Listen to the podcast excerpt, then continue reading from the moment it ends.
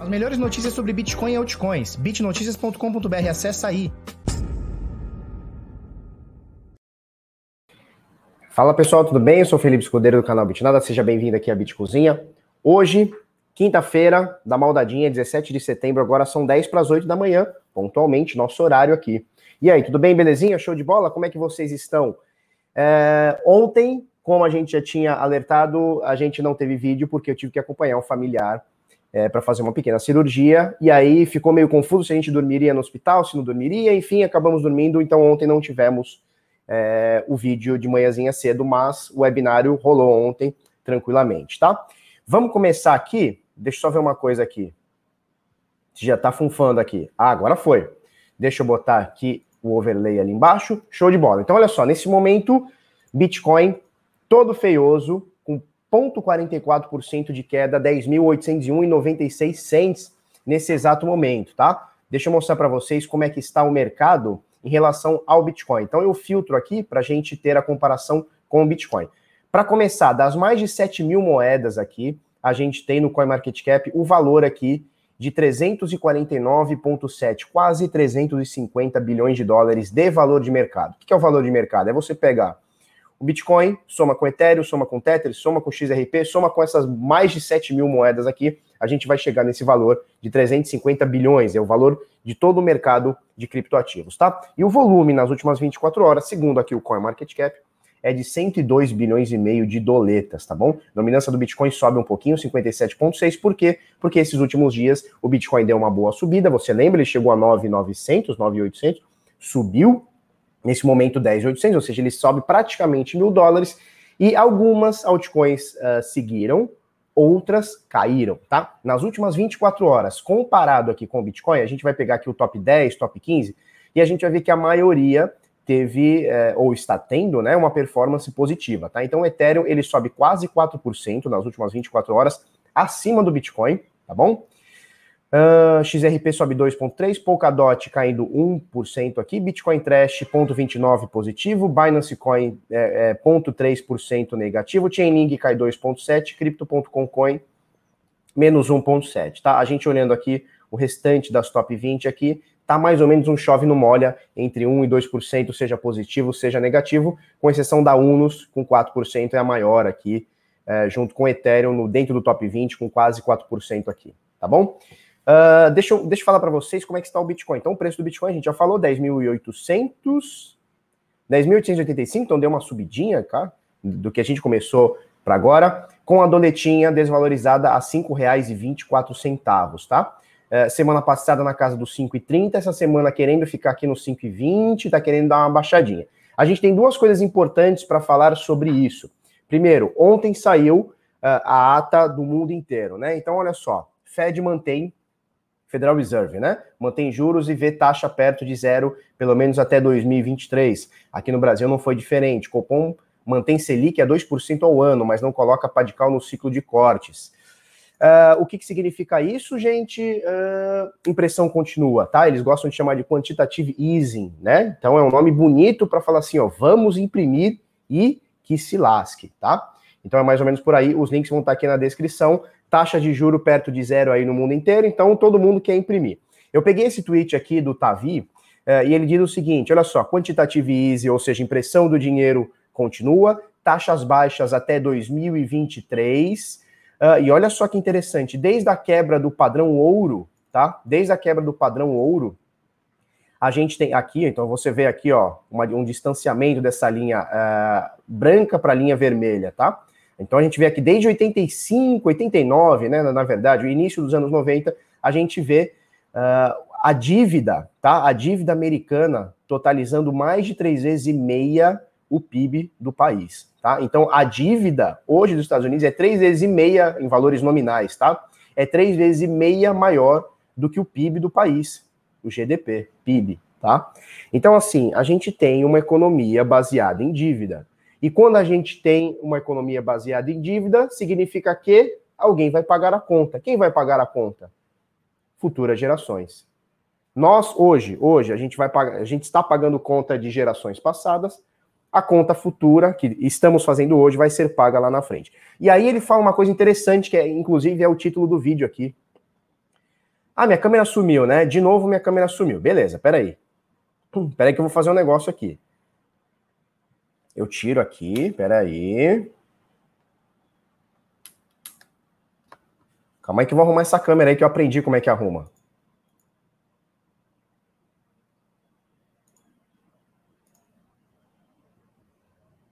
Ué, zoou de vez então. Peraí. É, bicho, eu não sei não, hein? Eu não sei se é esse programa aqui, qual que é, qual que não é. Peraí, peraí que, eu, peraí que nós vamos resolver isso aí. Nós vamos resolver esse negócio de câmera aí. Não pode ficar caindo toda hora, cara. Comprei a câmera. Ué. Por que que não, né?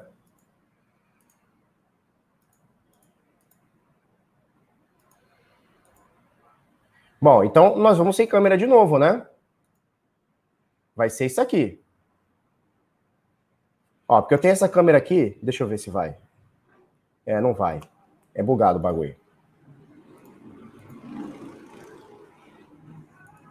Bom, então a gente vai sem câmera. Porque tá querendo me zoar essa câmera de novo. Segunda live seguida, terceira, sei lá. Tá querendo zoar a gente. Então a gente vai sem câmera mesmo. Show de bola. Vou até, então vou fazer o seguinte eu vou estopar minha câmera e vou abrir a tela toda. Show de bola. Então, olha só, o Tavi ele coloca aqui, deixa eu abrir aqui. Ele coloca o seguinte, então peraí que eu vou fazer outra coisa aqui, que eu vou tirar esse negócio, não fica tudo na tela.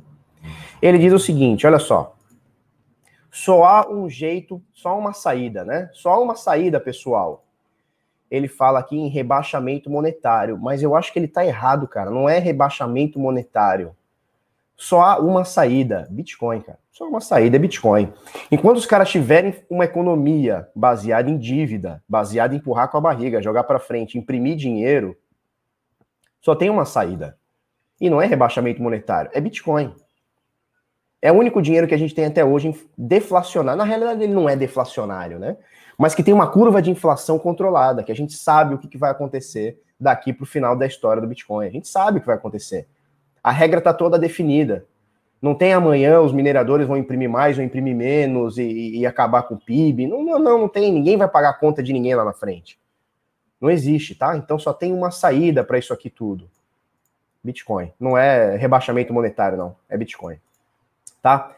Antes da gente falar sobre gráfico Bitcoin aqui em 10.800, eu quero dar um recado para vocês, que é o seguinte: somente até hoje, 23,59, a gente vai manter o preço do carteira blindada a 197, tá? Você tem acesso ao curso aqui, são mais de 65 aulas é, para você blindar seu computador, sua carteira, deixar tudo bacaninha aí para você não tomar hack à torta e à direita como tá rolando.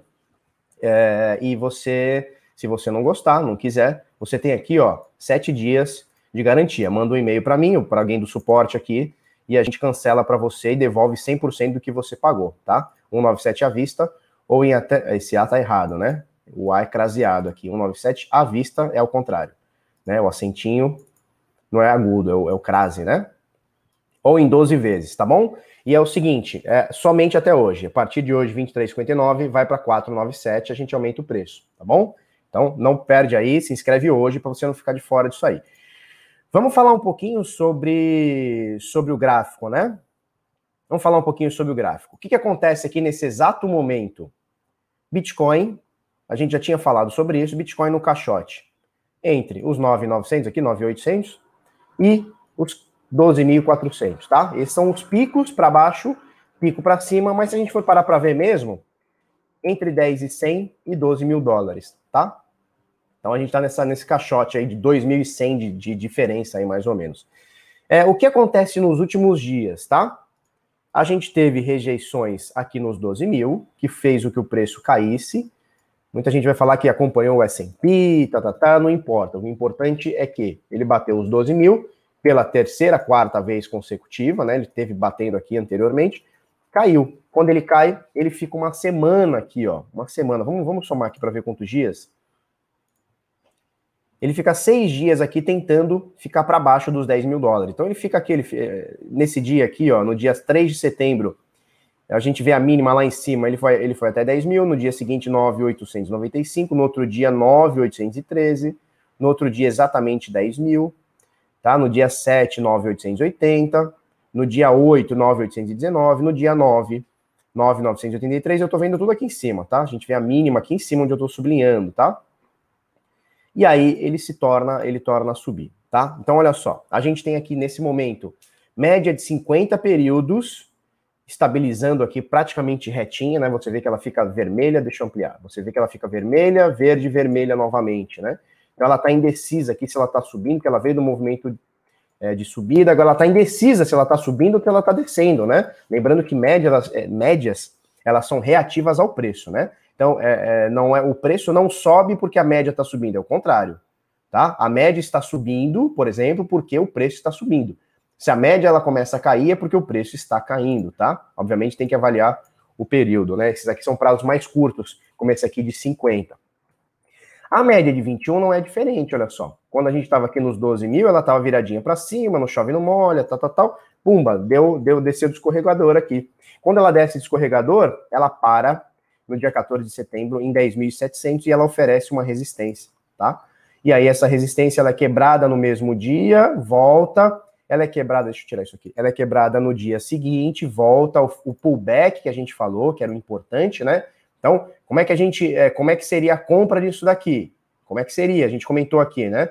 Espera quebrar a média, sobe, faz um pullback. Ela fez um pullback no próprio dia 15 de setembro, tá? Então, no dia 16, no começo do dia, né, às 21 horas, horário de Brasília, já poderia ter dado compra. Tá? Deu compra aqui, resistência, primeira vez, resistência 11 mil dólares, tá? A gente vê essa, essa linha é, horizontal vermelha aqui, que a gente já colocou há bastante tempo. É, resistência 11 mil dólares, 11.063, você vê aqui na direita, tá? Tentou no próprio dia é, 16, né, ontem, conhecido como, dia 16, conhecido como ontem, né? Tentou, pumba, fechou um pouquinho abaixo, olha só, tentou os 11, fechou 10.900 de qualquer coisa. Hoje, novamente, tentou os 11 mil, então você vê aqui uma sombra aqui, ó, quase triscando aqui na, nessa, nessa linha horizontal, pumba, não deu certo, então ela abriu em 10.900, agora está um pouquinho abaixo 10,800. Você vê ó, que ele vai mergulhar exatamente na média exponencial de 21 períodos, tá? Então, olha só, sombra na resistência de 11 mil, tá? Por que 11 mil? Porque é um grande, é um grande par, né? Obviamente tem uma diferencinha, né? Aqui bateu um pouquinho mais, você vê a máxima lá em cima, ó, 11.099, tentou bater o 11.100, não conseguiu, pumba! Nesse momento, suporte é, da média de 21 períodos, que é essa aqui, tá? Então, pelo menos agora tá ficando interessante, pelo menos o Bitcoin está se movimentando um pouquinho, tá? É, compra aqui, agora ele recuou um pouquinho, tá quase no ponto de compra. Vamos ver stopzinho aqui embaixo. Opa, stopzinho aqui embaixo da mínima desse candle aqui, tá? Do anterior. E vamos ver, se perder essa média aqui, fica perigoso a gente ver se bate no stop ou se volta a subir, tá? Importante que agora ele tá sanduichado entre a média de 21 e essa, essa resistência aqui de, de 11 mil dólares, tá bom? Esse é o panorama do Bitcoin, tá? Se vai subir ou se vai descer, opa, se vai descer ou se vai subir, não faço ideia. A gente vai trabalhando com o que o preço nos fornece nesse momento, tá bom? Uh, deixa eu ver se a galera tem comentários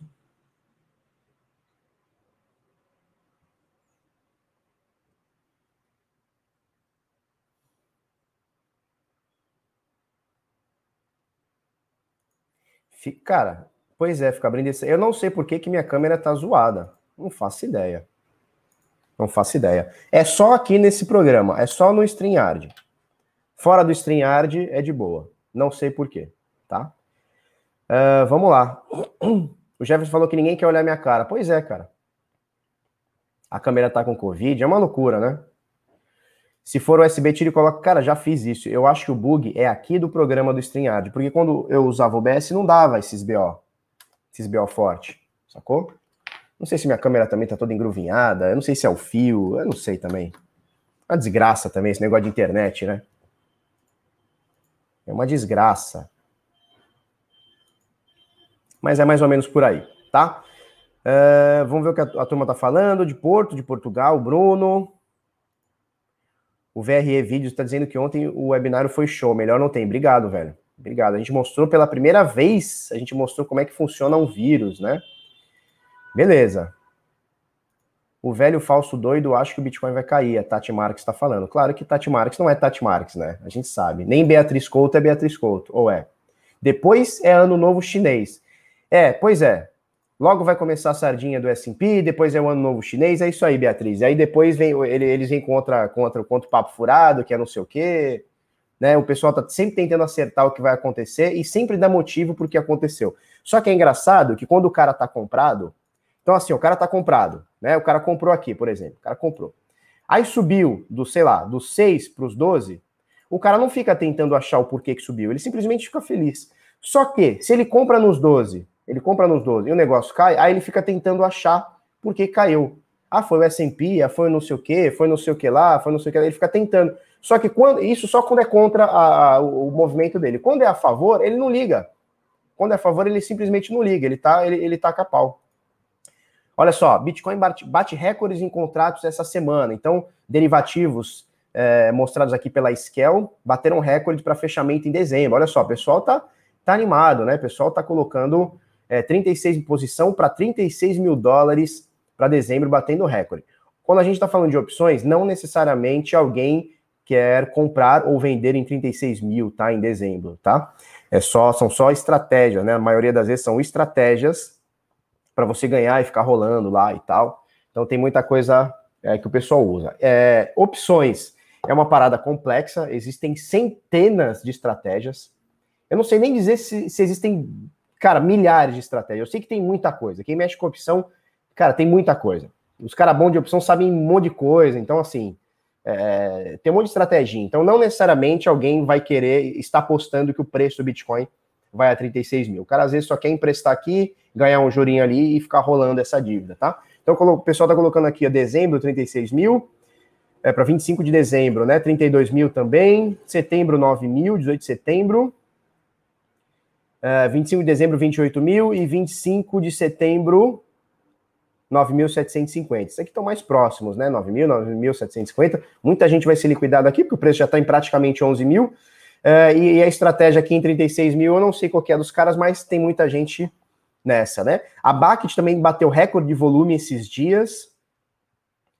Olha lá, o volume diário de transações superou 172 milhões de dólares em contratos liquidados fisicamente e mais de 14 milhões de dólares liquidados em dinheiro, tá? Então, BACT também batendo recorde, Deribit aqui também batendo recorde aqui, é, 752 contratos, é isso aqui? Tá, vamos, vamos achar direitinho aqui.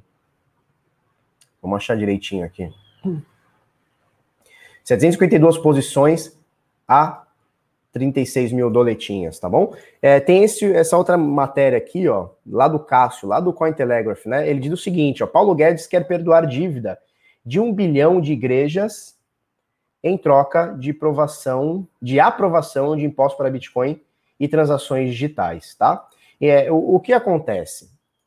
Qualquer pessoa com um pouquinho mais de, de discernimento é, sabe que a política é um, é um joguinho de carta marcada, né? Então é, é o toma lá da cá. Eu te ajudo aqui, tu me ajuda lá, é mais ou menos assim que funciona. Enquanto as pessoas ficam brigando por conta de, de político, eles estão rindo da tua cara e, e, e fazendo esse tipo de, de, de, coisinha, né? Esse tipo de, de, de baguncinha. O lance é o seguinte: é, eu não vou ficar criticando perdoar dívida, não é, não é isso que eu vou criticar ou aprovar, tá? O lance todo é o seguinte, né? Aprovação de imposto para Bitcoin e transações digitais. Não é porque fere aqui a nossa, a nossa, uh, o nosso negócio ou a, sei lá, a coisa que a gente gosta, a coisa que a gente acaba transacionando. A questão não é essa. A questão é que toda vez que alguém é, fala em aumento de impostos, a gente tem que falar as palavras claras, né? Então o que acontece? Aumentar impostos é, é uma palavra bonita, né? Por quê? Porque é, é uma frase bonita, né? Ah, vamos aumentar impostos. Por quê? Porque dá aquela impressão que esse dinheiro de alguma forma vai para o pobre, né? Então, ó, aumentando os impostos, ou seja, tirando de rico, a gente está distribuindo renda. A gente está melhorando a vida de necessitados.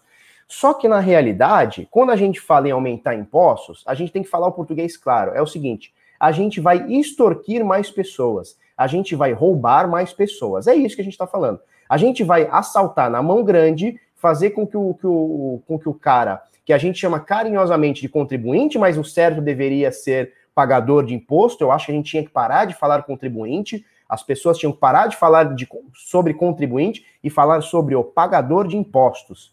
Que é o que acontece. Nós não somos contribuintes. A gente não contribui, uma contribuição ela é voluntária.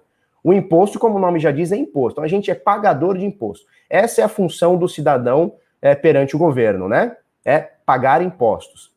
E quando a gente está falando em criação de novos impostos, está dizendo, na, na, no português, claro, ele está querendo dizer o seguinte: o Paulo Guedes, ele está querendo dizer o seguinte: olha só, turma, trabalhem mais porque a gente precisa recolher mais. É isso que ele está falando. Então, em nenhuma hipótese, não há nenhuma hipótese, e assim, eu sou um cara aberto para ideias. Você pode me convencer que eu estou errado ou que a minha ideia não é tão certa, você pode me convencer de várias coisas, né? Desde que você tenha fundamentos e falar, ó, oh, Felipe, você está errado nisso aqui, é, e eu sou aberto para isso, né? Eu não sou um cara, já fui mais teimoso, mas não sou teimoso. Se você provar para mim que o que eu estou falando é errado, ou que tem uma, uma, uma um, um, viés diferente, ué, eu acato, pô, tranquilo, né? Tranquilo, tranquilo.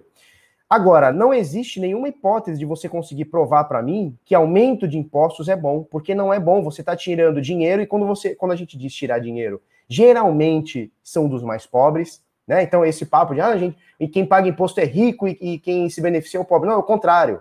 É o contrário. É o pobre que deixa 50% do seu salário sobre imposto de consumo. Tá? Então, o cara que ganha lá um salário mínimo, e muita gente nem um salário mínimo consegue ganhar, tá? Então, quando o cara ganha lá mil reais, metade vai em imposto de consumo. Então, quando ele vai lá comprar um remédio, é 40% no imposto. Quando ele vai comprar o arroz, que está subindo, é sei lá quantos por cento de imposto. A média é 50%. Só que a média para o rico não chega a 20, 30. Então, o rico paga menos imposto. E aqui eu não tô, não tô falando em defender que o rico pague mais imposto. Não, não é isso. Eu estou defendendo que ninguém pague. Não estou falando de sonegação, tá? É diferente, são coisas diferentes. Eu estou defendendo a ideia de que o imposto ele é um roubo. O imposto é uma extorsão. O cara vem e te extorque, tá? Então, quando fala assim, eu não vou nem entrar nesse mérito, tá? Mas geralmente o pessoal fala assim: não, a gente paga muito imposto, mas se pelo menos o imposto fosse usado para boas, é, para o pobre, ou para estradas, ou para escolas e tal. Cara, a gente não tem nem que entrar nesse ponto. Por quê? Porque antes disso a gente tem que matar o, o debate. E o debate se mata é, dizendo que o imposto é um roubo. Então, assim, é, não, não tem por que você me roubar para construir uma escola. Não tem por que você roubar 200 milhões de pessoas no Brasil para construir, para dizer que está construindo escola. Então, a gente nem chega no debate de ah, se o imposto for bem ou mal usado. For usado para bem, for usado para mal, porque tem político que ganha 30 mil, tem juiz que não faz nada e está sendo aposentado com 100 mil reais por mês. Cara, não tem nem que chegar nesse, nesse lugar o debate. É, tem que matar antes. É o seguinte, olha, o Estado vem com uma arma na tua cabeça e fala o seguinte: se você voluntariamente não, não, não pagar isso aqui, a gente vai tomar o teu, a tua propriedade, vai te jogar numa jaula e você vai ficar devendo. Então, obviamente, as pessoas pagam, né? E aqui o Paulo Guedes está querendo aprovar, já não é de hoje que ele está querendo é, botar, botar mais, mais impostos, né? E aí é o que a gente fala bastante, né? Liberal nem é gente, tá? Liberal nem é gente. Vamos ver o que a turma tá falando? Bom dia, Fabi. Tudo bem? O Juarez Souza pergunta o seguinte: Felipão, você acha que o DeFi pode estar sendo visto pelos investidores como uma saída para recuperar o prejuízo causado pelo Covid? Cara, eu vejo que a turma tá entrando no DeFi simplesmente para lucro, né? Então a galera quer lucro, lucro, lucro, lucro. E tem um problema quando a gente fica cego no lucro, né? Porque a gente fica com muita ganância e a ganância cega. A ganância cega. E quando a ganância cega, bicho, complica, né? Quando a ganância cega, complica. Porque você começa a achar o que não deve ser achado. É isso aí, vamos trabalhar, que hoje tá quente mesmo, cara. Paulo Guedes tá mais, tá mais perdido que segue em tiroteio. Pois é. VRE, quando vai abrir vaga para o Decifrando? Quanto vai custar? Já me inscrevi, estou aguardando a abertura. O preço é 997, tá? Para um ano, a gente dá um monte de, de, de, benefício lá, então tem os sinais, tem o PHE, tem o Light Trade, tem um monte de coisa lá, 997 por ano. A gente deve abrir mês que vem, tá bom? Cara, eu tô muito bolado com essa câmera, que não, não coisa a minha câmera. E eu já tentei tirar, já tentei um monte de coisa aqui, ó. E eu tenho que encerrar o vídeo que já são 8h15. Falou? Então, turma, é isso aí. É, espero que vocês tenham gostado. Se você gostou, considere se inscrever no canal, tá? Se você já é inscrito, dá aquele curtido, dá aquela, aquele, aquele sininho lá, aquele joinha no sininho lá, para você receber é, as notificações, tá? O Marcelo Fares está falando para eu trocar de navegador. É possível, cara, que seja o meu navegador que está zoado. Porque esse programa aqui é StreamYard, né? Na verdade, ele não é um programa, ele é web. E, cara, ele facilita muito a vida. Porque antes, porra, eu tinha que rodar um OBS, roda isso, roda aquilo, ficar botando um monte de coisa. Esse aqui, ele já pega a tua janela do próprio navegador. Então é bem bom, assim, é, ele agiliza muito, inclusive para fazer live, né? Por exemplo, ele é tão bom que a transmissão, ele não fica a minha transmissão, é a transmissão do próprio servidor deles. Então, por exemplo, ontem a gente estava fazendo a, o webinário, a minha internet caiu, cara, o meu roteador pifou, assim, do nada ele apagou. E a transmissão continuou. Então o francês estava falando, cara, ele continuou, ele segurou até que minha internet voltou e eu consegui entrar. Se fosse pelo OBS, a transmissão tinha encerrado e a live tinha acabado. Então, assim, esse StreamYard aqui, ele é muito bom, cara. Ele é muito bom. Só que alguma coisa eu não tô me dando aqui. Pode ser mesmo que seja. É, ou é a minha câmera que tá zoada, e é possível. Pode ser que seja a minha câmera, ou pode ser que seja o navegador. Eu vou testar isso aí, cara. Tá? E é como. Deixa eu achar aqui. Deixa eu achar aqui. Alguém falou.